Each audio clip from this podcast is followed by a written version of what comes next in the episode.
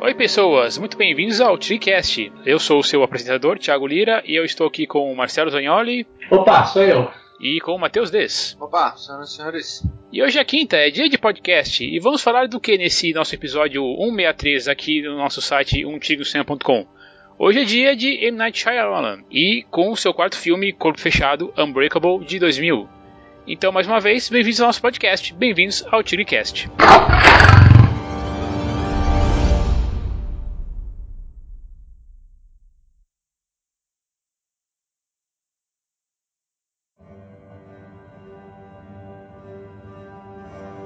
Por que voltar a M. Night Shyamalan?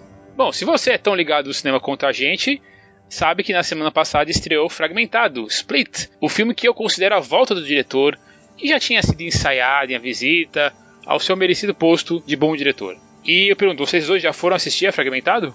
Com certeza. Eu ainda não, ainda não. Mas vou ver essa semana. É, mas não se preocupa, porque para quem não assistiu, esse episódio vai focar apenas no filme de 2000. É, nós costumamos introduzir um filme falando do seu diretor e do elenco, mas dessa vez não será preciso, porque nós já conversamos sobre a carreira desse diretor em especial. E diz aí, Marcelo, quando é que foi isso?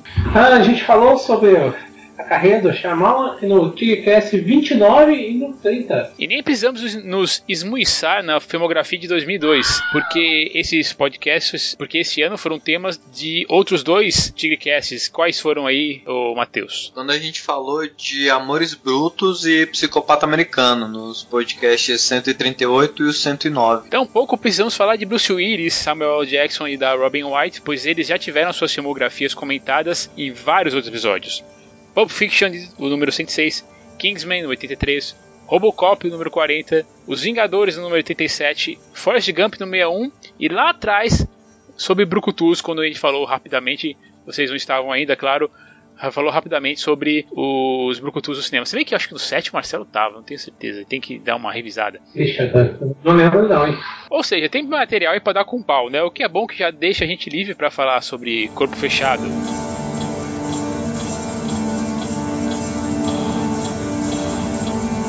Então eu vou começar perguntando assim. Em primeiro lugar, qual é o seu segundo preferido do Shyamalan e por que, que é corpo fechado?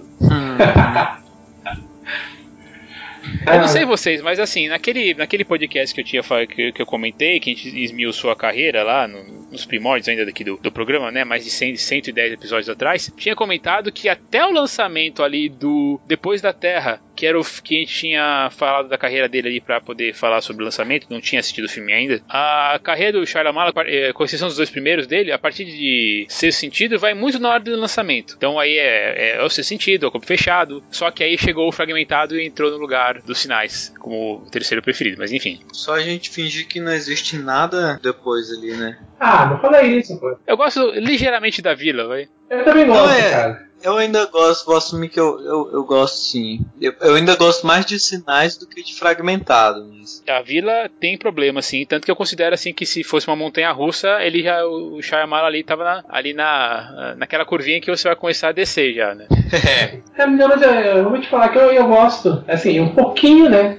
Não muito, mas eu gosto da vila, um pouco mais de sinais, mas aí depois disso, aí, aí é, é forçado, cara. Aí, é a pessoa fala que gostou. Aí, pra falar que gostou, sei não, viu? E, o, e a Visita? Porque a Visita é um filme que a gente não tinha comentado naquele, naquele, naquele episódio. Eu acho que a Visita é um filme bom. Não é muito bom, não é extraordinário, assim, é bom. Cara, eu acho que você tá sendo otimista, viu? Eu acho que você tá sendo bem bonzinho com o Shyamalan, cara. Também acho que pra ele ser, pra ele ser mediano, eu acho que ele tem que melhorar um pouquinho ainda, cara. Mas é lógico, ele não é um desastre total igual o. Ah, gente, aquele, aquele filme, o. Mestre do Ar, Não, não, mas é do ar é, é horroroso. Fim dos, é fim dos tempos, cara. Não pode lembrar, cara. É tão ruim, cara, que eu tinha esquecido mesmo. Mas Fim dos tempos é terrível. Não, mas fim dos tempos é pior, é, não chega a ser pior do que o Mestre do Ar, nem pior ainda do que o, o Ah. Depois da Terra. Mas o Depois da Terra eu perdoo porque Depois da terra, cara. ele foi- que pariu, É, eu perdoo porque ele foi, foi o Smith que chegou assim, ó, chega aí, tó, faz o filme pro meu filho, tá? E aí tá a tua grande Isso, feliz, isso. precisa pra isso. É, não, é. Ele merece esse desconto porque é, a- a- ali você percebe. Achei até claramente né, que o, tem uma forçação de barra do, Will Smith, né, cara? Mas, puta, nossa, mas que combo, hein, cara? Mestre do ar, depois da Terra e fim dos dias. Puta merda, cara. É muito, muita ruindade. Não, não, não pode esquecer também a Dama na Água, né? Porque a Dama na Água. Eu lembro que era ruim, mas eu apaguei ele da minha memória. Eu não lembro de quase nada. É, a Dama na Água já, já é realmente da, da, da descida dele, mas enfim, eu, tô, eu só comentei isso porque o podcast que eu comentei, né, aí do, do lado o 29 e o 30, eles fecharam, eles acabaram ali no, no último mestre do ar. Em qualquer jeito, assim, a gente fica uh, aqui relembrando da, da carreira. E é interessante você ter falado que você gosta mais de sinais aqui de, de corpo fechado, Matheus. Não imaginava, não. Sinais foi um filme que eu, eu não consigo explicar até hoje porque que eu gosto tanto de Sinais. Porque para mim ele não faz o menor sentido. Mas. acho que eu já até falei isso, né, naquele, já, naquele já, episódio sobre invasões alienígenas. Sim, é verdade.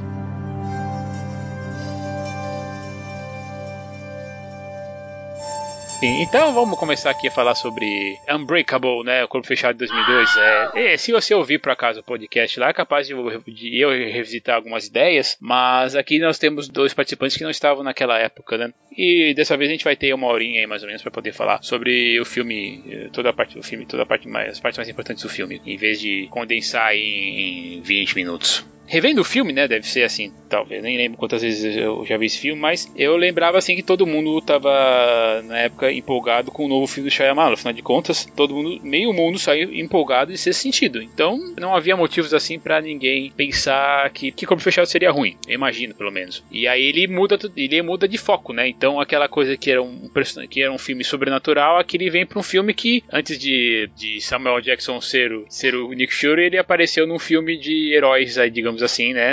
A maior aproximação da vida real que você vai ter sobre o filme de heróis vai ser aqui, imagine, em corpo fechado, pelo menos até agora, né? Claro que nos quadrinhos isso já foi, já foi abordado antes, né? Mas é, só pra gente ter uma, uma, uma, ideia, né? Porque até esteticamente o filme tem algumas coisas que lembram, né, quadrinhos, né? Isso é bem claro para quem é fã de quadrinhos, para quem talvez nem, não, não seja nem tanto, mas é esse é um dos charmes do filme do, do Shyamalan. E, e uma curiosidade é que esse foi o primeiro filme do Zack Snyder também, né? Porque vocês podem perceber que tá sempre chovendo, todo mundo tá sempre triste. e quando tá de dia é um dia meio escuro, assim, né? Um dia meio cinza. Não, mas é por isso que não é do Zack Snyder, cara. Que o Zack Snyder ele tem um problema com o sol. Sol não aparece em dele. Mesmo Pode ver, cara, não vai num sol, cara, não tem. Não, cara, eu, eu acho que sim. No, porra, é, vai virar. Eu e Matheus essa velha guerra com o Zack Snyder, né, cara? Tá, de novo, já vai ter cara, minha velha guerra, eu e Matheus aqui. Mas, cara, Zack Snyder tem um problema com o sol. Pode ver o trailer da Liga da Justiça, cara. Acho que ele não tem direito de usar o sol. Não é possível. É, é, bom, um dia a gente fala sobre isso, essa briga de Snyder, mas falando do filme narrativamente, ele tem, uma, ele tem um começo que é interessante, né? Porque quando ele começa em 1961 lá mostrando o, o nascimento do, do Elijah, né? Que vai ser no futuro aí o personagem interpretado pelo Samuel Jackson, como num, num prólogo ali para mostrar quem ele é, para mostrar como ele, sof como ele sofreu de, desde pequeno. Não é todo o prólogo que funciona, mas ali eu acho que é legal, que ele começa a estabelecer alguns elementos, como por exemplo o espelho, isso ele vai usar em outros flashbacks ali durante a, a adolescência, durante a vida do, do, do Elijah. É engraçado também essa questão do espelho, né? Isso se reflete, volta não só no filme inteiro, mas o, o espelho também não deixa de ser um, uma estrutura de vidro, né? Sim, é um vidro polido, realmente. É, ele usa isso quase em boa parte do, do filme, né? É para fazer sempre um contraponto né, entre os, os dois personagens principais.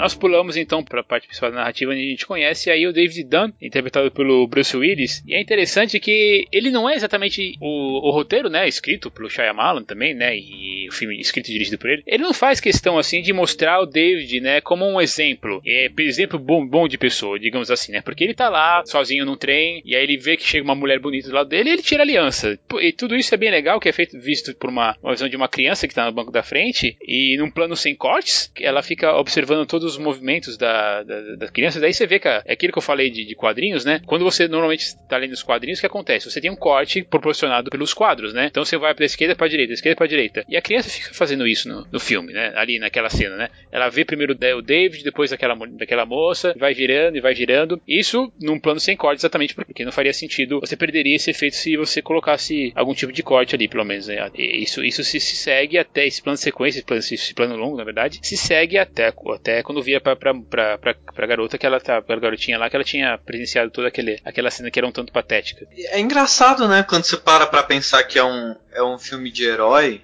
é, entre aspas. E isso é justamente uma das coisas mais interessantes, né? O, o, David é um cara falho. Mesmo que o Elijah chegue depois e diga, olha, não é à toa que você decidiu proteger as pessoas e tudo mais, ele não deixa de ser um cara falho. E, e aí é engraçado que você vê essa cena, ela te mostra não só o caráter dele, quanto a relação dele, te dá, te dá uma dica já do relacionamento dele com a família, né? Porque assim, você vê sutilmente, né, que, como o Thiago disse, ele tirando a aliança, né? E ao longo do filme você, você vai percebendo, né, que ele faz algumas mentiras ocasionais, né?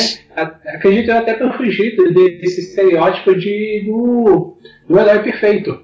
E se você vê os, os heróis que, que são mostrados né, em quadrinhos, né, em poucos tempos, são heróis muito icônicos né, quase como aquela figura do herói perfeito. Enquanto o, o, personagem do Bruce Willis né, é totalmente inverso a isso. Né? É como se ele tivesse. Não, é como não, ele, ele, ele é jogado naquela situação ali onde ele acaba sendo aos poucos obrigado a, lidar com uma verdade que que durante um tempo, meio que, eu não vou falar que ele negou essa verdade, mas assim, era coisa que ele não, não apostava tanto, né? E aí ele vai ligando os pontos até da própria vida dele e ele percebe que sempre teve algo de diferente. Né? Talvez ele nunca parou para pensar de fato nisso, né? né? Mas tem várias situações que ele olha ali e fala, putz, sei lá, nunca fiquei doente, sabe? nunca aconteceu nada comigo, nunca quebrei nada.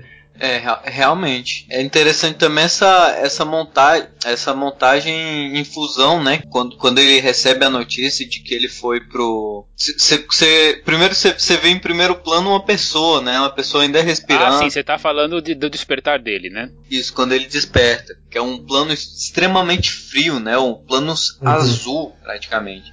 E de novo, como eu falei, né? É um plano longo, né? Sem cortes. Isso, e a única coisa que tem cor é a camiseta amarela, a camisa amarela dele. Por enquanto, né? Porque depois o, o, plano começa a ser coberto de vermelho, que é o da pessoa que tá em. Que, que é o sangue da pessoa que tá em primeiro plano, né? Que é muito louco. E aí ele, ele passa pro próximo, pro próximo plano numa, numa, fusão, né? Que é que daí a gente tem uma ideia mais ou menos do, do, estado de espírito do cara, assim, né? Porque você imagina, você acabou de sair de um puta de um acidente, e aí todas as pessoas olham para você como se fosse algum tipo de, de, de, de, de, de freak, de. É, de alienígena. Isso, de alienígena aí, de, de, de aberração da natureza, né?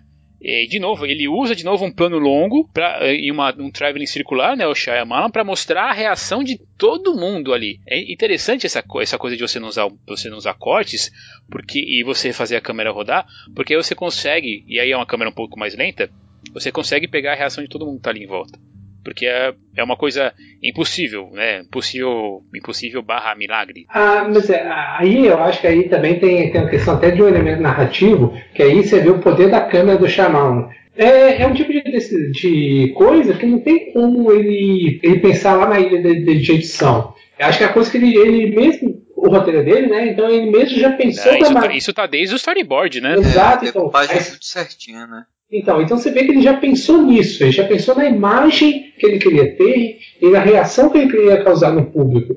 Você vê os ângulos de câmera que ele, que ele já usa desde o início, nesses pequenos travelings que, ele faz, justamente porque ele já sabia, ele tinha a exata noção do que ele queria causar no, no espectador. Quando você fala de alienígena, você me lembrou que o, esse é um dos filmes favoritos do Tarantino, né? E aí eu, eu tem uma entrevista que o Tarantino tá falando por que, que ele acha que o Corpo Fechado é, é um filme tão maravilhoso. E aí ele diz que o, o filme podia se resumir em uma simples pergunta, assim. Ele, ele diz que e se o Superman não soubesse que ele tem superpoderes, sabe? É basicamente essa a premissa, assim, que o, o Tarantino vê no, no, Corpo Fechado. E aí quando você falou do, do alienígena eu lembrei na hora, assim. Tem muito essa relação. Cara, se você pensar, faz sentido, cara. Faz sentido mesmo, porque assim, o cara é, até onde a gente viu, ele é invulnerável. Assim, não é, sabe, não acontece nada, o cara não fica doente, o cara não se machuca, né? Tem aquela cena lá que ele tá com o filho dele lá, né, levantando peso, cara. E ele vai só colocando peso, peso peso em cima. É como se, sei lá, a gente não conseguiu ver o limite dele. Talvez não vulnerável não, porque depois a gente vê aquela. A gente vê é, ele em confronto né, com outro cara lá, né? Mas pro final do filme, né? Mas enfim, você vê que o cara é diferenciado, né? Sim, e, e acho que essa. É, é, muito acertado esse lance de, de comparar com, com alienígena, inclusive com essa chegada dele, né? Porque é uma chegada de alienígena ali, né? Sim, sim, todo mundo está assustado. É, ali no hospital, quando ele tá saindo. Tanto, tanto que ele, ele é tão alienígena que ele é alienígena dentro da própria família, né? Porque ele, ele pega na mão sim, da esposa. Boa, boa, cara, boa. E aí ela sutilmente ela solta a mão dele ali, que você falou, opa, Isso. É. tem algum problema ali. Sobre essa questão de você falar de alienígena, eu posso assim usar um pouquinho de, de figurino, talvez forçando um pouco, mas uma coisa que a, gente, que a gente vai perceber, se você percebe, você percebe talvez assim, vindo pela segunda, terceira vez, é que a paleta de cores do David fora, quando ele usa a capa, é muito puxado pro verde. E sei lá, tem aquela coisa da, dos clássicos alienígenas, do verde ser alienígena, não sei o que. É uma coisa assim interessante essa visão que, que vocês trouxeram do, do super-homem que não sabe que é o super-homem. é legal. É, eu não tinha pensado nessa analogia da paleta de cores, embora a questão da paleta de cores ela é ela é bem notável durante o filme, né? Você percebe a alternância, né, entre os planos, entre quando mostra o vilão e quando mostra o herói, assim, é bem nítido, né? O contraste entre um e outro, né? Então você vê que o personagem do Samuel Jackson é bem voltado. Na verdade, ele usa muito roxo, né? Desde criança, ele, as roupas dele são muito roxas. E é por isso que é interessante, talvez, é você até o eu, quando eu falo assim que você que está ouvindo a gente, vale a pena você ouvir aqui o programa antes de ver o filme, porque você começa a perceber essas coisas, né? E aquela coisa, e, e, e, não, e a minha visão não é uma visão exclusiva, né? Uma visão totalmente certa. Olha, tem coisas assim que, que a gente conversando aqui, a gente, que a gente vai pegando. Aquela coisa faz sentido? Se tiver dentro da. Se for justificado dentro do filme, eu acho que sim. Por exemplo, quando vocês falaram aí da do, quando a gente falou aí de, né, de movimento de câmera, quando o, o, o David vai pro velório das pessoas que morreram num acidente, que ele vai com, em primeiro lugar, ele vai com um certo complexo de culpa. Uhum. Afinal de contas, por que, que só eu sobrevivi, né? Eu, eu já ouvi essa, eu teria que pesquisar de novo, agora que eu me lembrei, que existe um complexo de culpa que muitos sobreviventes têm. Ele provavelmente chama complexo do sobrevivente, mas se, se algum psicólogo aí puder é, ajudar nessa questão, da, da pessoa que realmente se, se vê dentro de uma catástrofe e vê várias pessoas perdendo a vida e não ela. Mas aí, quando ele volta para casa, para casa, quando ele volta pro carro e aí ele vê o, o envelope lá da Limited, da Limited Edition no para-brisa dele e se você perceber, se você poder fazer uma, uma outra analogia, o vidro também faz um reflexo. Uhum. A câmera sobe assim, num, num traveling para cima, que faz uma relação assim meio com, com o sobrenatural, com o divino, sabe? E ele e se, e se você considerar ainda que ele sai de uma igreja, né? Então uhum. acho que esse, esse, esse signo fica mais forte ainda. E de novo representado pela câmera, como eu comentei, né? Essa é a linguagem que o, que o, Shyamalan, que o, o Shyamalan usa. A gente tá vendo ele primeiro por trás de um carro, a câmera tá numa janela, ele tá na outra, e aí depois a gente vê ele por, por através de um vidro, e aí quando ele pega o envelope a gente consegue ver ele direito, assim, né? E, e a igreja no fundo. Que é a, a questão que o Shyamalan sempre traz nos filmes dele, né? Que é essa questão da, da fé e do desconhecido. Assim. Que é, é, é, nesse plano que ele junta as duas coisas, né? A carta é o desconhecido e a igreja é, é, é a visão óbvia da fé. E aí ele pega, lê a carta e olha para a igreja. É muito bonito isso. E olha como é importante a gente saber como é que trabalha um diretor, porque tem essa é uma das questões que o Matheus apontou aí sobre é, você brincar com o divino. Não necessariamente é, ter alguma coisa, é, você acreditar numa coisa, é, você quiser acreditar numa coisa metafísica, é, isso, isso faz parte, claro, da ali do, do leque do diretor. Então, isso vai ser repetido em outros, em outros filmes dele. Em especial, vai ter uma outra coisa, né? Vai ter um outro, um outro elemento que também é usado em vários filmes do Shyamalan que eu, a gente vai comentar mais pra frente quando for a hora oportuna.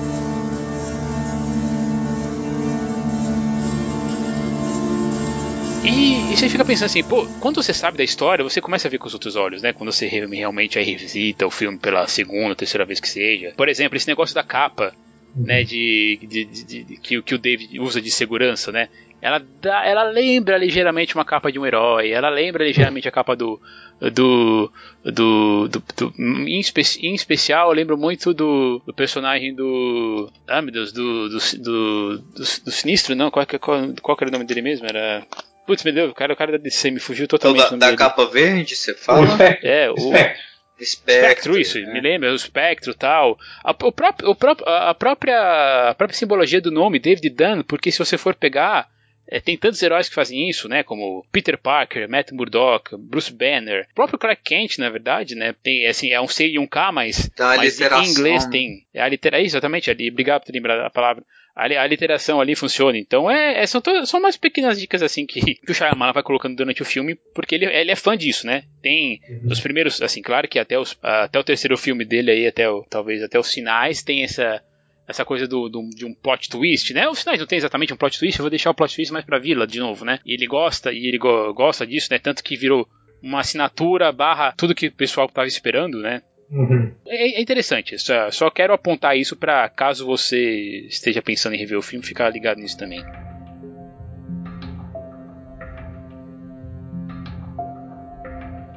Bom, aí nós temos um outro flashback, né? Eu não tenho certeza se isso ajuda muito o andar da carruagem do filme, mas eu acho que funciona. Porque a gente tem que conhecer, porque a gente vai conhecendo um pouquinho mais do Elijah. E daí você vai percebendo, por que, por que, que ele tá contando tanto do, do passado desse cara para mim e não o passado do David, por exemplo, né? Porque ele, é engraçado que isso é uma coisa que a gente vai vendo depois, né? Que o, aqui é onde a gente vai vendo o Mr. Glass ser criado. Né, é quando, quando a gente vê o, o, o flashback para ver a criação do, do Elijah como Mr. Glass. Inclusive é um plano que já começa com ele, sendo visto através de um espelho, né? É a televisão, né? Isso, que é, que é o espelho da televisão desligada, né? Que, que, que já é o, o isolamento dele. E, e, no presente a gente vê a criação do, do David, né? Sabe que é, eu fiquei, eu fiquei até me pensando, né, dessa última vez que eu revi o filme, né? O, o porquê da, da escolha, né? Do chamada por isso. E talvez, o, o, talvez ele tinha um fascínio maior pelo pessoal da personagem do Samuel Jackson para mostrar, talvez, ou justificar as ações dele, né?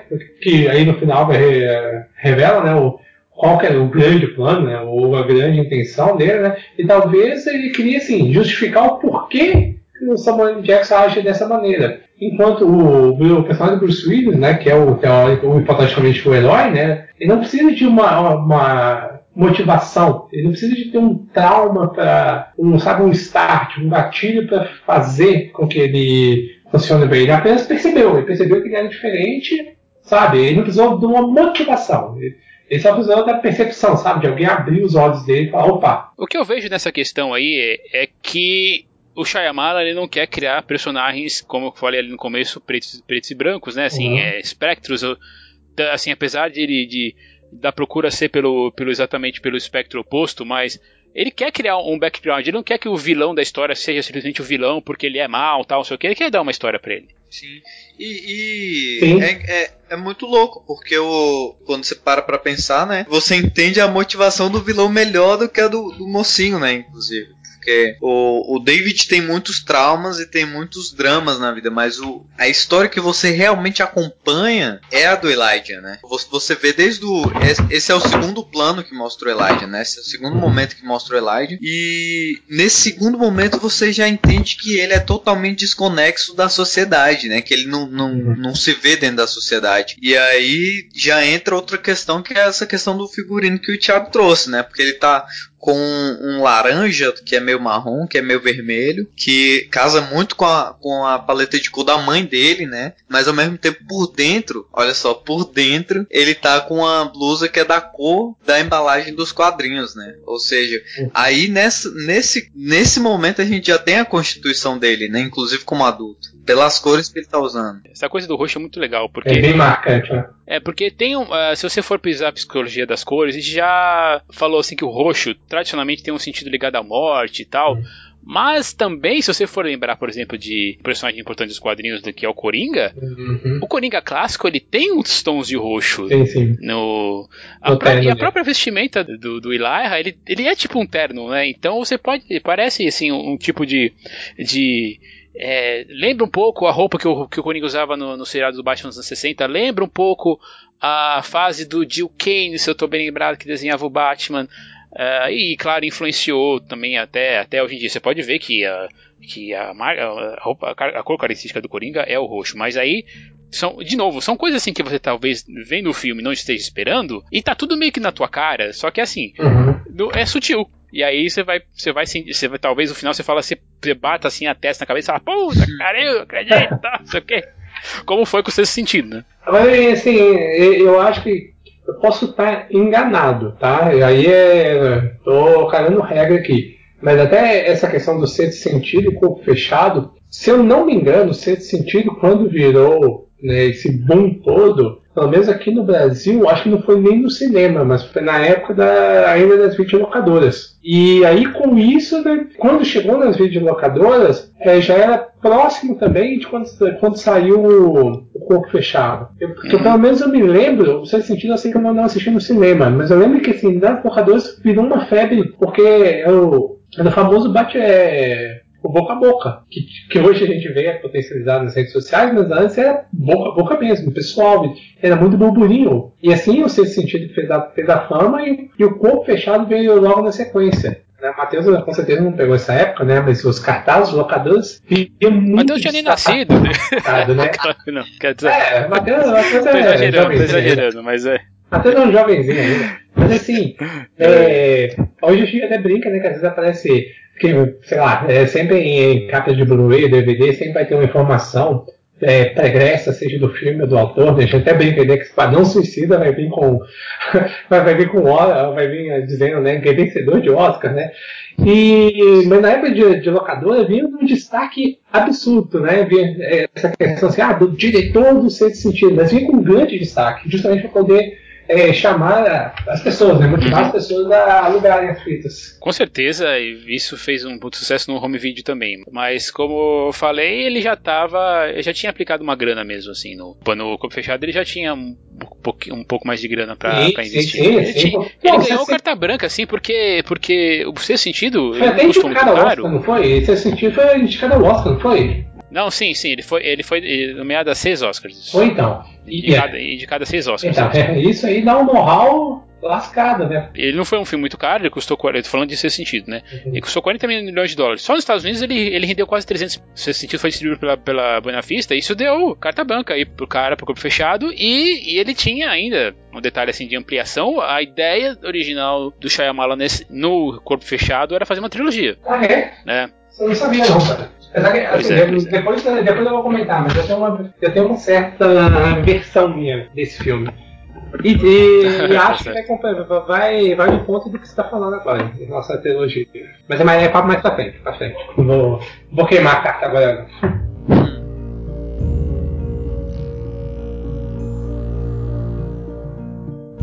A gente já falou, reflexo, vive, vive fazendo isso. Quando ele vai do presente, do passado pro presente, ele tá ele tá vendo um reflexo que ele tá sendo que ele tá tentando vender uh, que, o Elijah desiste de vender a, uma, um desenho original de quadrinhos para um cara lá que ia dar para uma criança tô honesto com você lá, inclusive. Pra chegar na, na Limited Edition, né? O, o, o, David chega lá com o filho dele. É só, só, e só um detalhe: tem uma loja do brasileiro hoje que chama Limited Edition que ele vende assim uns.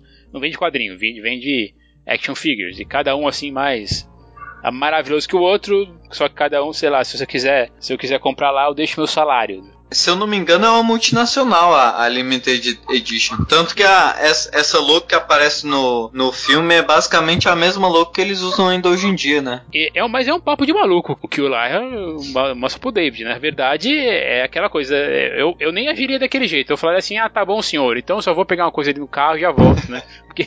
Valeu, falou. Que realmente é um papo muito, muito, muito assim, extraordinário para alguém acreditar. Mas você vê que ele, Lyra, né? Ele ele tá, ele tá falando sério pro David. Ele praticamente não, não, não, pisca ali quando tá. Ele tá ao mesmo tempo segurando, né, aquele, aquela coisa de, ah, eu espero que seja certo, mas ele tá aquela coisa por fora. É, bem, veja bem, vou ser bem cético nesse momento, mas ele, ele é, é a, a, a, o, o, escritório dele ali, escritório barra casa, não sei se ele mora ali também, mas ele é basicamente assim forrado de ícones, até religiosos inclusive, né? Tem aquela placa atrás de que que é uma placa egípcia, tal, que parece um hieroglifo de verdade, mas você vê também à direita que ele tem ícones, ícones religiosos de católicos, né? Católicos, exatamente. Então ele, ele acredita no que ele tá falando, por mais assim, por mais assim que a gente acho papo de maluco. Inclusive, o David tem a ideia, a ideia certa, né, de, de sair de lá, porque realmente, como é que você vai acreditar num cara, num cara desse, né? E eu acho que uma outra dica, uma outra dica que o, que o Shyamalan dá ali né, é no visual, no próprio visual, de novo, além do roxo, né, essa coisa que ele fala, ah, é da, do herói, do vilão ser tem uma cara meio alongada, né? O cabelo do personagem do, do, né, do Elijah, ele, ele tá assim pra cima mesmo que como pra dar esse, esse coisa, essa coisa demais, de, de, da cara dele ser mais esguia, né? Exatamente, já fica. Já tá claro no, no cara desde sempre, né? É, e, e é engraçado isso, porque o, o Elijah ele usa uma, umas cores muito sólidas, assim, né? Ele usa um roxo por fora, um azul por dentro. E tem muita personalidade, assim, né? E enquanto você olha para a roupa do David, por exemplo, nessa cena, e o David tá meio curvado na cadeira, assim como quem quer se esconder, né? Dá pra ver muito essa diferença do, do cara que já se encontrou pro cara que tá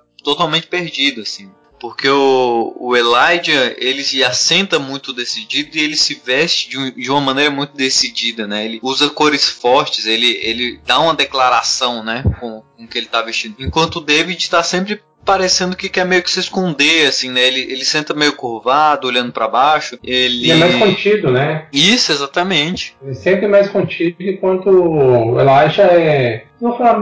Não, eu ia falar uma palavra que é muito errada, espafatoso. Não é espafatoso, ele é mais incisivo, né? Uhum. No, no, no, na maneira como ele fala, sabe? E não, e não só nos diálogos com, com, com o David, mas mesmo naquela cena que vocês citaram, que ele tá vendendo vendendo a, o quadrinho lá pro pai do menino, né? Que não faz a mínima noção do que ele tá fazendo ali. Você vê a, o jeito dele como ele é muito firme, ele é muito seguro. E mesmo com toda a fragilidade física que ele tem, você, você não vê essa fragilidade no, no Elijah adulto é, transportando isso para a personalidade dele nessa parte aí de, de você descobrir que talvez aconteça alguma coisa, né? Porque o David fala que ele vivia um tipo de, de tristeza permanente, né? De melancolia permanente, quase, porque ele acordava e não sabia exatamente qual era o lugar dele no universo, e porque é muito uma coisa muito importante na carta que, ele, que é deixado para ele, né? Que a gente não comentou tá escrito, né? Que é, ele pergunta quantas vezes na vida você já ficou doente na vida, né? Isso. E aí ele ele começa, começa a se questionar, ele vai, vai, vendo assim que, que vai lembrando assim que praticamente isso, que isso nunca aconteceu na vida dele, que ninguém lembra quando é que ele ficou doente, né? ele até, até que pergunta pro chefe dele, afinal de contas, quantas vezes ele ficou doente na vida, né? Aí o chefe vai lá e ainda dá um aumento pra ele. Faz, assim, não, isso aqui é um aumento, né? Exatamente.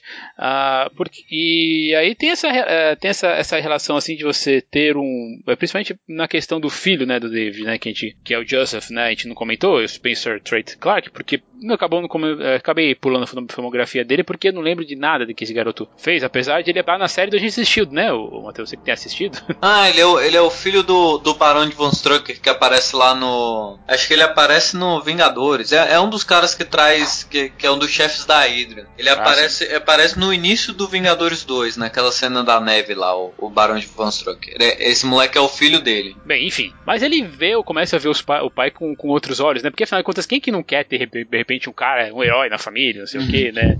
E aí ele, ele meio que compra o, o papo do, do Elijah mais que o próprio pai. Sim, tem até que tem aquela famosa cena lá, né? Da, da cozinha, né? Sim, que é um pouco mais pra frente, né? Ah, aí o, o, David, ele tá meio que assim, ah, vou ver o que, que eu posso fazer de verdade, né?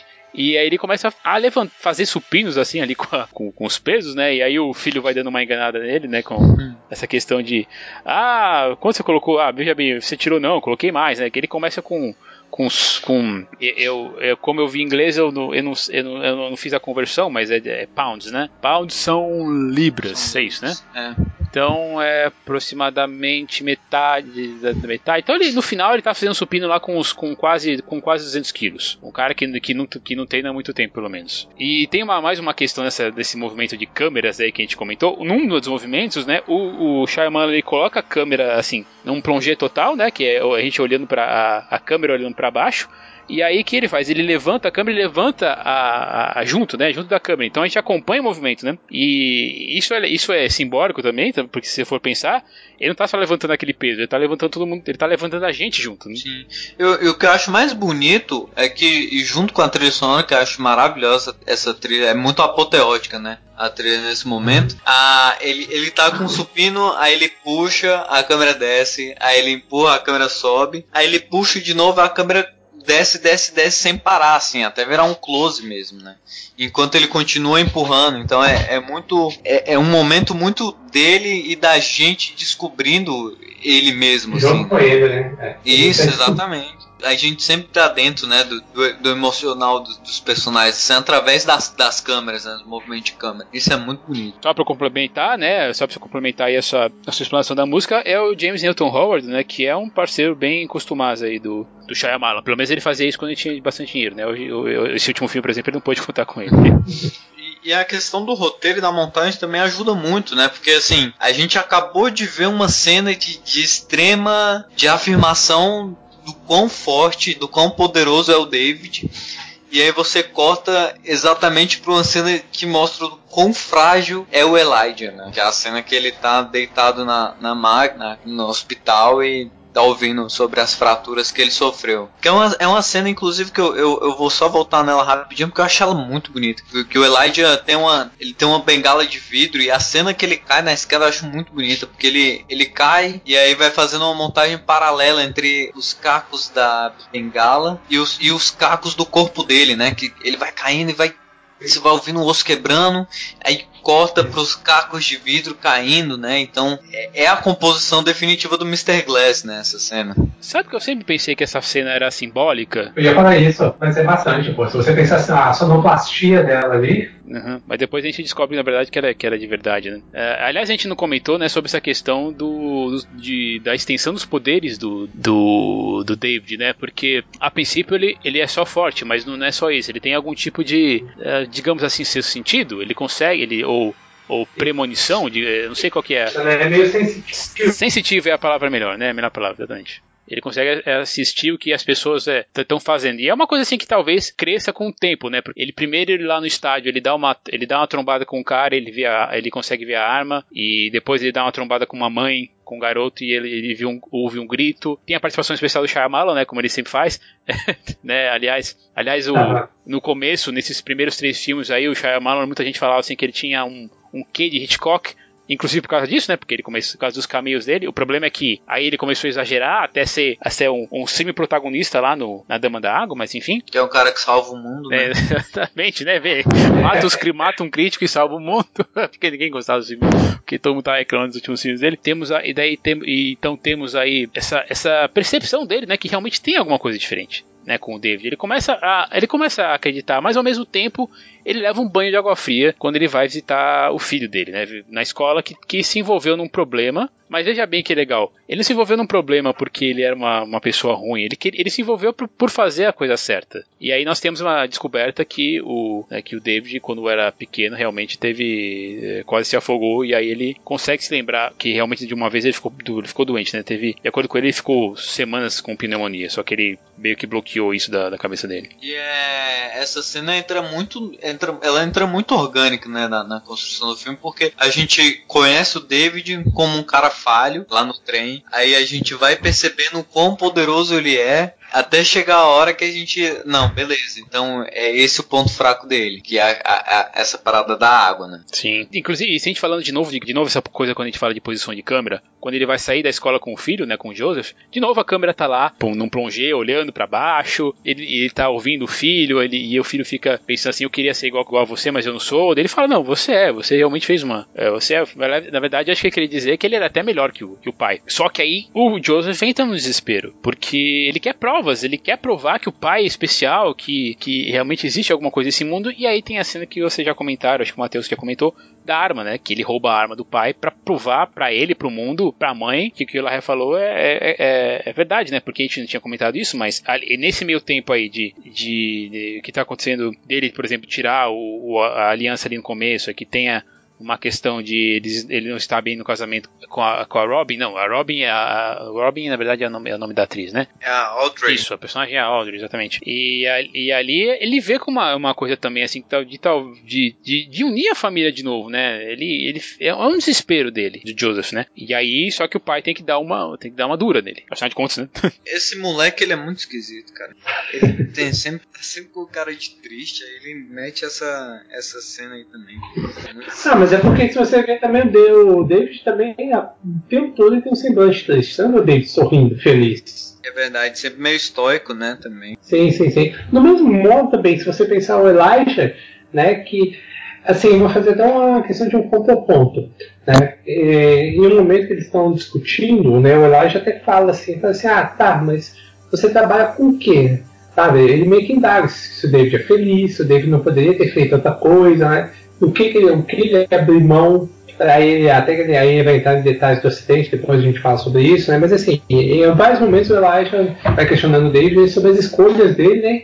E, e pelo fato de ser segurança, né? Se ele é feliz, se ele não poderia ser outra coisa. E se você pensar no Elijah, o Elijah, assim, ele praticamente trabalha com aquilo que ele gosta, né? Que é, que é quadrinhos. Você também não vê sinal de felicidade nele por isso, satisfação. E é uma coisa que até que o Thiago falou, né? O Elijah é como se ele sempre estivesse buscando algo a mais, algo que o completasse. Desde cedo a gente vê que ele não achou o lugar dele na sociedade ainda, né? Eu, eu acho que esse Sim, drama do Elijah é muito bacana. Uhum. Sim, porque a fragilidade dele aí você vê que não é, não é só questão física, né? É questão uhum. emocional também. É. Ele tem a, as limitações dele, né? Que sim, contribuíram para que ele não fosse uma pessoa tão social, mas ao, mesmo tempo você vê que o emocional dele é talvez é até mais frágil do que o físico. Sabe? Porque o emocional dele está o tempo todo ali pra, a ponto de quebrar de uma vez. Pois é. E é por isso que quando né, ele finalmente, né, quando ele, quando ele encontra o David, ele, ele vê semelhanças, né? E aí ele vê um propósito para a vida dele.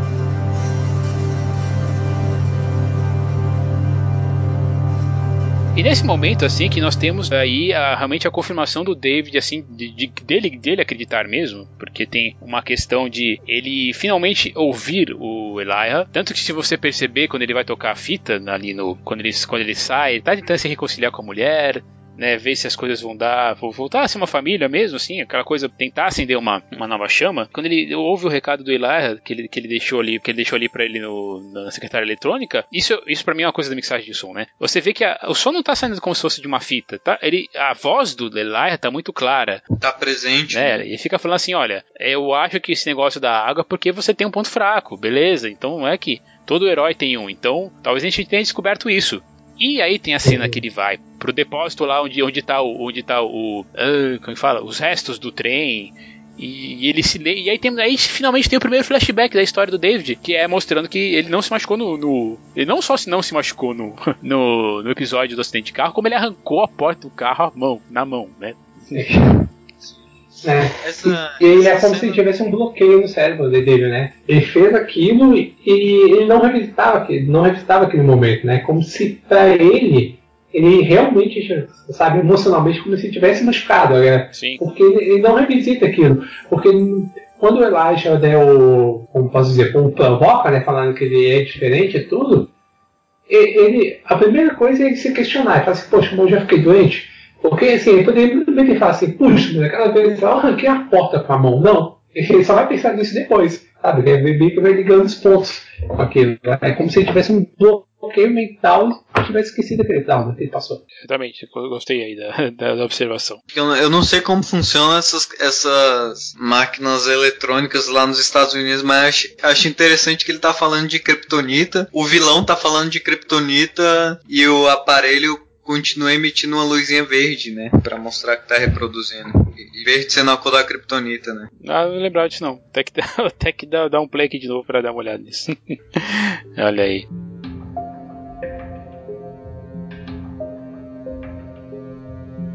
Com essa aceitação do seu destino, o David vai fazer o teste dos poderes dele, né? E vai ali para o meio de, da estação, uma estação lá na Filadélfia, para descobrir assim o que, que, ele pode fazer. É claro que se, se ele tivesse aqui na estação Sé, ele deveria ver muita coisa a mais do que isso. Sim, sim, aí sim ele ia testar os limites do poder dele. E tem essa decisão estética, né? De, também aí de você, você saturar as coisas em volta e e colocar as coisas em, em cores como, como as, as, que realmente importam. Também isso assim, acontece muito em quadrinhos, principalmente em quadrinhos dos anos 70 e 80, isso era muito comum. Nos, nos 90, assim, começou a ser tudo meio super colorido, mas eu diria até que começo dos anos 90 isso era uma tática, uma, uma, uma tática bem comum. Você pega o Watchmen, o, o, Alan Moore e o, e o, David Gibbons, né, que é o, que é o, que é o desenhista da, e o colorista da história, eles fazem isso direto, fazem isso direto. Então eu acho que é Watchman é, uma, é o que mais me lembra. Não o Watchman do Snyder, né? O Watchman dos quadrinhos. Uhum. Mas enfim, isso, isso, isso, isso é legal, porque tem. Eu, eu gosto da estética do filme, principalmente nesses momentos. Essa cena me engana, essa cena que ele vai testar os poderes, porque ele chega muito de decidido. Essa cena é quando ele realmente decide usar a capa dele como um manto, realmente, né? Porque é a, é a primeira vez que ele usa isso. a capa para testar os poderes dele sem o capuz, né? Isso que eu acho interessante. Das outras vezes ele tá sempre com capuz, essa é a primeira que ele tá sem. É porque virou, realmente, realmente virou, ficou vestimento, né? Não à toa tá, tá, tá, tá atrás, tá escrito segurança, né? Tá, você pode falar do hum. S, começa com S e tal, um monte de coisa. Né? É legal essas brincadeiras que o Shyamalan vai fazendo no roteiro, né? Uhum. E nessa nesse primeiro embate, aí ele já ele, ele já se dá também com um, com um vilão assim da vida real, um cara que você vê que é um psicopata, provavelmente mataria as crianças também se não fosse descoberto antes. E você e é uma se você fica, se você for pensar nas cores ainda, ele usa um laranja que é muito comum assim de cores de, é, de, de prisões assim de aqui no Brasil nem tanto, mas existe também. Mas nos Estados Unidos é mais comum você usar você usar laranja para pra, como uniforme de presidiários, né? E aí ele vai atrás desse personagem. E é interessante que, que tá chovendo pra caralho, né? Então, chuva, né? Água, fraqueza. Ao mesmo tempo ele não tá muito seguro ainda do que vai fazer, do como vai fazer. É, é um herói ainda, é, é a gênese do herói ainda, né? E essa, essa, essa cena é muito bem construída, porque ele chega no quarto e aí ele logo estabelece essa questão da cortina, né? Que a gente tá vendo o quarto pelo lado de fora com a cortina entre as, os dois os, os dois lados, né? E aí o David vai se aproximando e a cortina vai tapando. E aí toda vez que ela abre, ele tá mais perto. E aí quando o vilão faz isso, e aí a mesma coisa acontece com o vilão, né? A cortina abre e aí o vilão já tá perto, né? É, é engraçado como ele, ele te mostra o que ele vai fazer antes de fazer, de verdade. E isso, não, isso ainda não, não estraga a surpresa. Né? Putz, isso é muito legal também. E aí, isso é bem, isso é bem, bem interessante. Eu não tinha, não tinha parado pra pensar nisso. Acho muito bem feita essa cena. E aí, eu acho que entra, de, depois dessa cena, a parte que o Marcelo vai querer me bater, porque ah, esse, tá filme é, esse filme é realmente Homem de Aço, né? É, é a mesma história, assim. Se você parar pra pegar, é um cara que é muito poderoso pra cabeça dele, ele é muito poderoso. E ele resolve os problemas matando a galera, né? Porque esse, esse cara aí, ele tá morto. Ah, ele Inclusive, com certeza. No jornal lá mostra. é, não, no jornal mostra, né, ele que morreu, o cara morreu. É, foi, não, é, é, realmente ele não é. Aí você pode pensar assim, ah, será que se, se é, assim, numa próxima aventura aí, o, o David Dunn ele, ele seria mais, é, mais controlado, mas de novo, né? Ele é um, como a gente falou, ele é um herói na, na Gênesis, um herói um tanto cru ainda, né? Igual aquele é... super-herói que teve que matar o, o vilão quebrando o pescoço Eu vou dar uma para com o Matheus aí. Acho que tanto aquele super-herói que quebrou no pescoço do vilão, naquela, naquele momento, né, quanto o pessoal do David aqui, ambos estão ali na jornada do descobrimento, né, dos poderes, né, de, do que é ser um herói. E, e, o, e o David ali para mim, né, né, nesse instante, que é o, sei lá, pode dizer que é o despertar dele, né, como um herói, ou como alguém que pode fazer uma certa diferença, né, ele ainda não tem a dimensão né, da, da, força dele ainda. Na verdade, ele, ele, é quando ele percebe que, que ele pode fazer algo a mais, que ele pode é, ajudar pessoas, que ele, que ele tem uma certa responsabilidade sobre o, o poder que ele tem. E, e, é uma coisa que, de novo, né, é bem, é bem, acho que é sutil, né, para mim é sutil, essa questão de mostrar, é, de quando ele chega ali, está chovendo, e aí você fica pensando né, que a água pode ser um, uma espécie de, de uma criptonita, né? Ou um ponto fraco dele, depois ele cai na piscina também, né? Que ele fica lá todo angustiado, né? Essas partes da, da construção do roteiro eu também gosto também. Como que o Shyamalan meio que brinca com essa situação. Mas e aí, o, o outcome, né? O resultado é que realmente ele, ele se, se vence, vence assim, o, consegue vencer, não, é, vencer com ajuda a fobia de água e se torna uhum. aquele herói que. Não exatamente um herói, mas assim, alguém diferenciado naquele universo, né? Realmente talvez até o único. É, a princípio o único, né? Porque tanto que o Elijah né, ficou, é, ele buscava ele, exatamente esse tipo de pessoa, né? Uma pessoa que fizesse o contraponto a ele, né? O Elijah que fisicamente era tão frágil, né? Ele precisava, ele buscava uma pessoa que fosse o oposto, né? Capaz de sobreviver a várias coisas, né? Tanto quanto um acidente de trem, né? Onde ele saiu praticamente sem, sem nenhum erro. E tem aí, é, aí o filme vai se pegando perto do seu fim, ele até tem um toque doce, romântico assim, com a com o David levando a esposa sem nenhum problema, né? Aliás, para carregá-la, né? Tá certo que uma, a Robin White é uma personagem magrinha, né? Uma ator, uma magrinha, escada, escadacinha pra, pra dormir com ele. Então, é, tá tudo certo, tudo bem, né? O Joseph fica, fica até com aquela, de, aquela cara de que, assim, quando ela. Quando ele chega no, uh, no, no café da manhã e o pai arrasta o jornal, o jornal para ele, né? Fala, você tava certo, mas ó, né? Boca de túmulo aí, essa cena do deles dois deitados é muito bonita. Eu acho que essa é uma das cenas mais bonitas do filme. É porque, porque... ele aceita, ela, ela, ele, ele fala para ela, né? É uma conexão que ele tinha antes, que ele tinha perdido, né? Ela. Isso, exatamente. E aí ele, ele conquistou de novo, porque ele fala que dessa vez ele acordou a esposa, é uma coisa que ele, ele deixou de fazer antes. Acordou ela para dizer que teve um sonho ruim, né? Que é exatamente o que ele tinha, tinha dito lá, lá no diálogo. Ah, porque quando foi que você descobriu que não rolava mais? Ah, quando eu tive um sonho ruim, não, não te acordei para contar isso. É, é, eu acho muito bonito que ele, ao mesmo tempo, desenvolve o, o lado herói dele, vai desenvolvendo o, o, lado humano também. Né? Não é só ele se encontrando como um cara super poderoso, né? Ele se encontrando também como um marido de novo. E, e como marido, como pai também, se você pensar. Você vê, você vê bem, bem no começo, né, quando ele vai, ele vai pra casa, então assim, ele, ele dorme com o filho, mas assim, você vê a preocupação dele de pai, mas não vê uma questão de carinho tão propriamente quando você vai ver depois. É tanto que tem a, a na, na, própria cena da cozinha, né, que ele fica lá assustado lá, ele, sabe, ele, é, ele, ele não está tentando ser compreensivo com o filho, né? Ele chega um momento que ele viu que não, não, não ia funcionar, ele ele já vai, ele já, já trata de maneira mais incisiva. E, e essa questão para mim é, é, crucial que essa construção dele, né, como homem, né, não só como um herói, mas assim como homem, né, que, que faz todo sentido, né. Se a gente tem um, um Elijah, né, que como homem é totalmente frágil, né, e desconstruído, gente tem o contraponto dele, o contraponto dele que, que vai se construindo ao longo da narrativa. E nisso começa, né, o, aquele, o epílogo, o epílogo é, é, o fim da, da história é com o, o Elijah falando, né, quando o David chega é, é começou.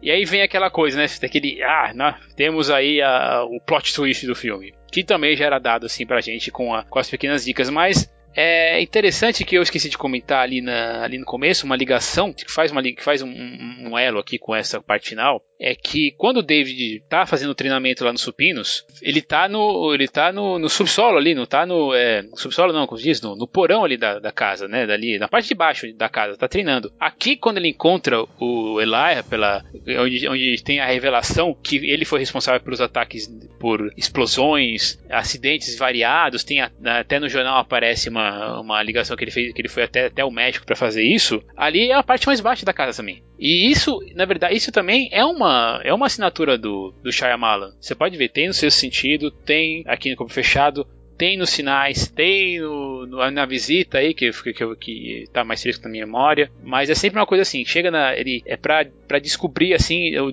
o, pra você entrar mesmo na mente da, da pessoa. Ele vai pra parte mais funda. Não é o subsolo, mas é a parte mais baixa da casa ali. Ou do, do da loja, né? Do, do Elar. Não tinha reparado isso. É, eu também não. É, mas você pode também ver, não. você pode ver. Tem todo, todo, todo, todo o, algum, algum tipo de, de confronto ou revelação acontece no, no subsolo, né? No sexto sentido, ó, spoilers de todos os filmes do Shyamalan que eu vou lembrar ainda, ó. Então, no spoiler, no, menos, menos no, no, no, fragmentário que saiu semana passada. Então, no seu sentido, é onde ele ouvia as citas, aí é né, onde ele faz o treinamento, nos finais é onde eles fazem, onde, onde eles se escondem dos alienígenas. No, no Happening, eu não, eu não vou lembrar agora do Happening, porque, como o Marcelo falou, eu, o filme que eu fiz meio que. Assim como a Dama na Água fez um filme que eu fiz questão de, de apagar da minha memória. Mas na visita, a grande, revela uma, a grande revelação do filme acontece no subsolo. Não, vamos percebendo, essa, essa é uma das assinaturas do Shyamalan. Realmente não tinha parado pra pensar nisso. Aquela, e vem a, a, grande revelação, né? Que ele, que ele, uh, que ele, ele tava fazendo tudo isso para achar o seu lugar no mundo. O que é uma coisa de doido também, né? É uma coisa assim de, de, um, de uma pessoa perturbada. E é como, é como o próprio Lai tinha falado, né? Essas coisas assim de de, de, heróis terem visão de raio-x, poderem voar, pular a altura de um, de um prédio ou coisas parecidas, são exagerações da, da verdade. E, e ele E se você tem um personagem megalomaníaco que quer destruir o mundo por um motivo X, ou quer só, ou quer só ser o dono do mundo por um motivo Y, é uma exageração da verdade. Ele fez tudo isso, claro, né? Também tem toda a relação ali com, a, com o que a, a Megan, né, a esposa, fala, que depois quando você se machuca muito, você começa a fazer uma, uma versão da sua realidade, tem tudo isso, né? Então, tem tudo isso. Isso funciona pro, pra construção do personagem, né? Do personagem do Elijah. E aí, o grande plot twist, eu. Tem, é, na primeira vez eu, teve, eu tive que, que, falar que eu fiquei surpreso mesmo, assim. É, eu não tinha visto isso chegando. Não é um final tão surpreendente como o seu sentido, mas ainda assim me, me, me, me pegou bastante. A, a, primeira vez eu fiquei surpreso pelo plot twist. E a segunda vez eu fiquei surpreso pelo tanto de dica que ele dá durante o filme inteiro. Uhum. E dá bastante dica, isso é verdade. Mas sabe que essa questão, ah, fiquei pensando nisso, né? De ser o filme do diretor do sexto sentido ter dentro da sequência. É, talvez tenha sido até mais prejudicial o filme do que benéfico, porque todo mundo, é, talvez, é, talvez não, todo mundo ficou esperando um plot twist tão grande quanto do sexto sentido, e assim, não é tão grande assim. Mas pra mim, assim, não. Não estraga nada a experiência, porque para mim é, o plot twist ele não é a reviravolta em si, para mim é o complemento da história, sabe? E é como o Matheus falou, se você vê uma, uma segunda vez, você percebe que ele vai te dando dicas várias durante o filme, várias do, do, que, ele, do que ele vai fazer. Exatamente. E é uma coisa grande dentro do que ele se propõe a fazer, né? Porque quando a gente pega o, o, o Corpo Fechado, ele é uma história de origem, né? Uma, uma, história de origem dupla, são duas origens que ele tá contando. E o que ele faz é abrir para um segundo ato, né? Aí, quando, quando ele faz esse plot twist, né? É, agora você tem um inimigo revelado. E é dentro do que ele se propõe a fazer, né? É grande dentro do que ele se propõe a fazer. Eu acho que funciona pro universo. Sim, é muito bonito o jeito que acontece, assim, que o, o David se recusa a acreditar e aí ele tá num plano bem próximo, aí a câmera se afasta bastante, a trilha comendo lá no fundo, e aí tem o mesmo plano do Elijah, só que o Elijah meio de costas, assim, e, a, e o plano vai abrindo, aí ele diz, agora que a gente sabe quem você é, eu sei quem eu sou, é, é muito bonito, cara. Pois é, bonito, terrível, e eu não sei como tem gente que não gosta desse final. é, não sei.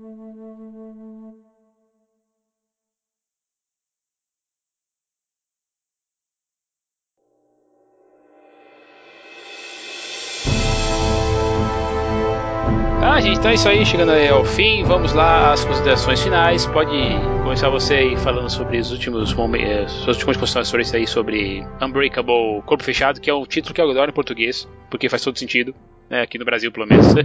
Pode começar você, Marcelo. Não, é verdade, concordo com você. O título em português dessa vez é, é melhor. Então, é, uma coisa que eu comecei a falar lá, lá atrás e segurei, que eu vou falar aqui agora, é, Thiago, você falou, né, da questão do Shyamalan, né, de, de pensar numa, numa trilogia, né, do, do, filme. E assim, na estrutura do filme, ele, ele funciona quase como se fosse o primeiro ato de um filme de super-herói, que é a questão do descobrimento e aí a primeira ação dele como um herói sabe? Ainda não tem a questão do desenvolvimento, do grande confronto físico final entre o vilão, sabe? Para mim, assim, é um todo o desenvolvimento, né? Aquela, aquele arco dramático, né? O desenvolvimento dele como herói, né? E tanto que a gente não sabe a, a real o potencial dele, né? Sei, sei, sei lá, não, não sei se ele tem poderes de voar, sei lá, sabe, de quebrar prédios, sabe? a gente não sabe isso. A gente viu que até onde ele foi testado o limite dele, ele conseguiu, ele conseguiu se sair bem, sabe? Ele, ele não chegou ao limite. A gente não viu isso. E para mim, sinceramente, nem precisa ver. Porque para mim, eu, eu sinceramente acho que seria desnecessária uma continuação, porque para mim a história está tá bem fechada, apesar de, no meu entendimento, ser é, como se fosse apenas um primeiro ato, mas para mim não precisa de complementos. É um filme que eu gosto bastante, não gosto tanto como Sexto Sentido. Apesar que Sexto Sentido faz muito tempo que eu não, não revejo, né? Mas é, é, é, é um bom filme, né? Ele, ele pega as nuances dos, dos filmes de super-herói, né? E eu, eu acho que assim, embora a, a questão de ser um filme do diretor do Sexto Sentido, né? Como ele foi vendido, né? Seja um grande atrativo, talvez ele seja mais é, prejudicial do que benéfico para, para o filme em si. Né? E, e, acho que até com, com, com, ao longo da carreira do Shyamalan acabou ficando por isso. Né? Acho que todo mundo sempre ficou esperando um, um sexto sentido 2 dele, sabe, em, em, em, termos de impacto, né? E não veio isso. E para mim eu acho que é uma bobagem, né? Essa questão de, de cooperativos aí. Apesar que bobagem maior do que comparar é o que ele fez com o Dama na Água, né? Dama na Água, né? o Mestre do Ar, Tempos, enfim. Mas enfim, mas, mas Corpo Fechado é um, um filmaço, acho que tem boas atuações, é uma boa fotografia, grande roteiro, tem seus probleminhas sim, mas o saldo para mim é muito positivo. Enfim, é um filme altamente recomendado. Legal. E sua vez, Matheus Des. Eu acho um roteiro excelente, eu acho ele é maravilhosamente decupado. A decupagem desse filme, para mim, tinha que ser tinha que ter um, um curso, sei lá, só, só para falar sobre a decupagem desse filme.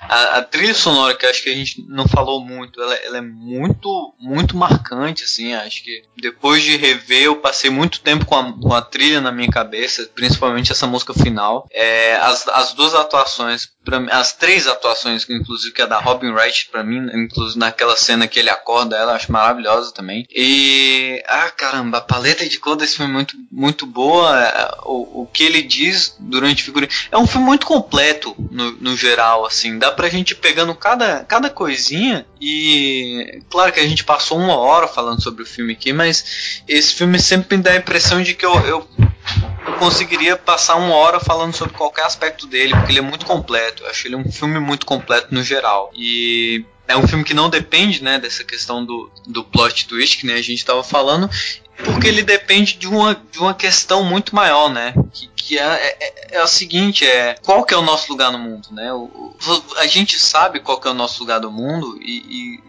se a gente não sabe até onde a gente vai para encontrar o nosso lugar no mundo, né? Para encontrar esse lugar, para saber que a gente não é um erro saber que a gente tem um ponto aqui. E eu acho que é essa a questão que, que, que vai em praticamente todos os filmes do, do Shyamalan, né? Essas duas questões, na verdade, que é a questão do potencial, que ele sempre aborda também no, no sexto sentido, é o potencial do, do personagem do Joaquin Phoenix. Nesse filme é o potencial aí do, do David, que é explorado ao máximo, inclusive pelo filho dele. Aí, não, não sei, deixa eu tentar lembrar mais algum outro. Lá no, lá no, na visita é o potencial do garoto garoto, né? Do, do garoto como jogador de futebol que, que vai ter uma cena exatamente igual a dos sinais, mas tudo bem, a gente, a gente releva. E, e, e, sempre essa busca do divino, né, do sagrado, mas um sagrado que acaba se refletindo aqui no corpo fechado dentro dos próprios personagens, né? Porque já, já que ele é um, um filme que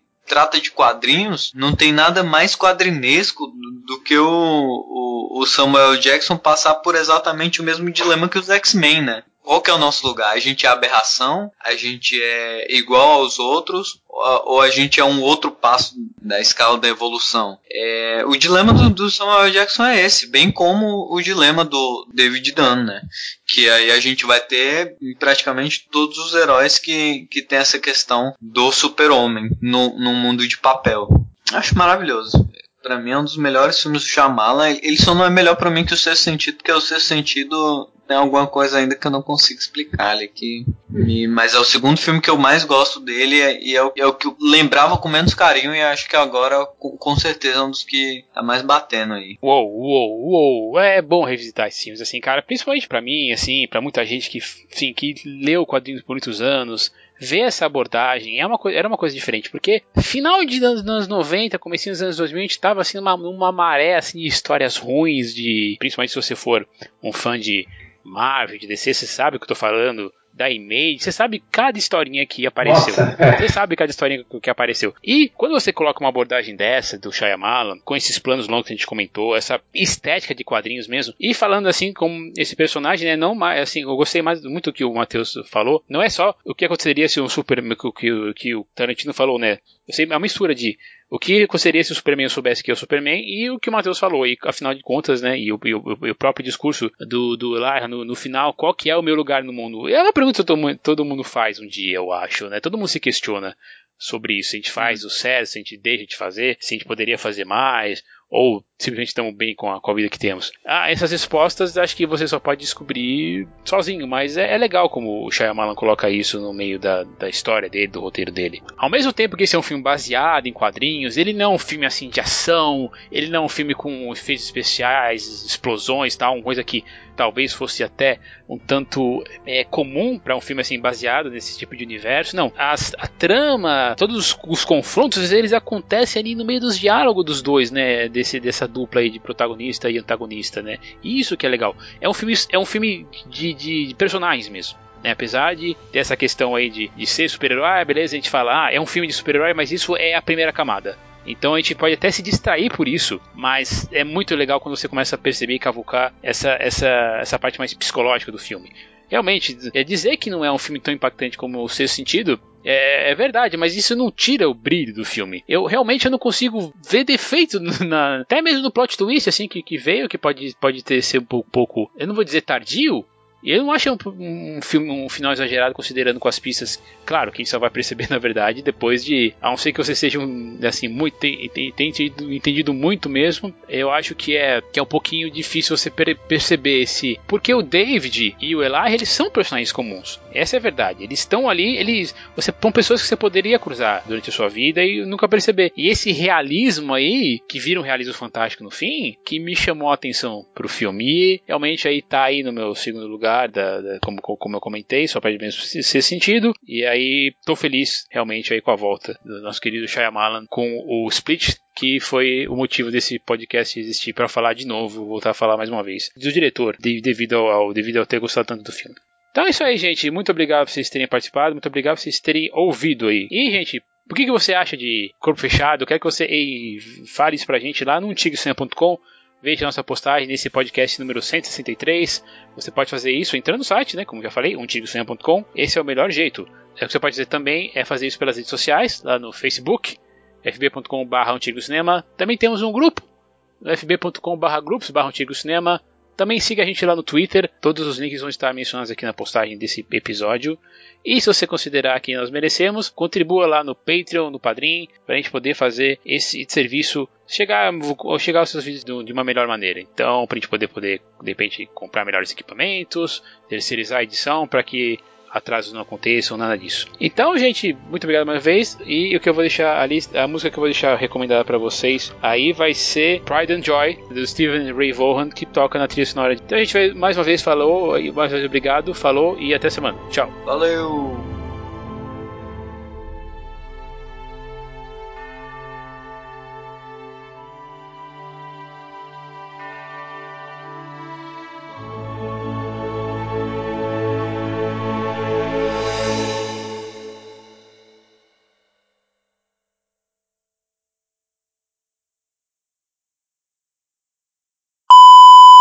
Atenção, o extra a seguir contém spoilers e fragmentado. Ouça por sua própria conta e risco.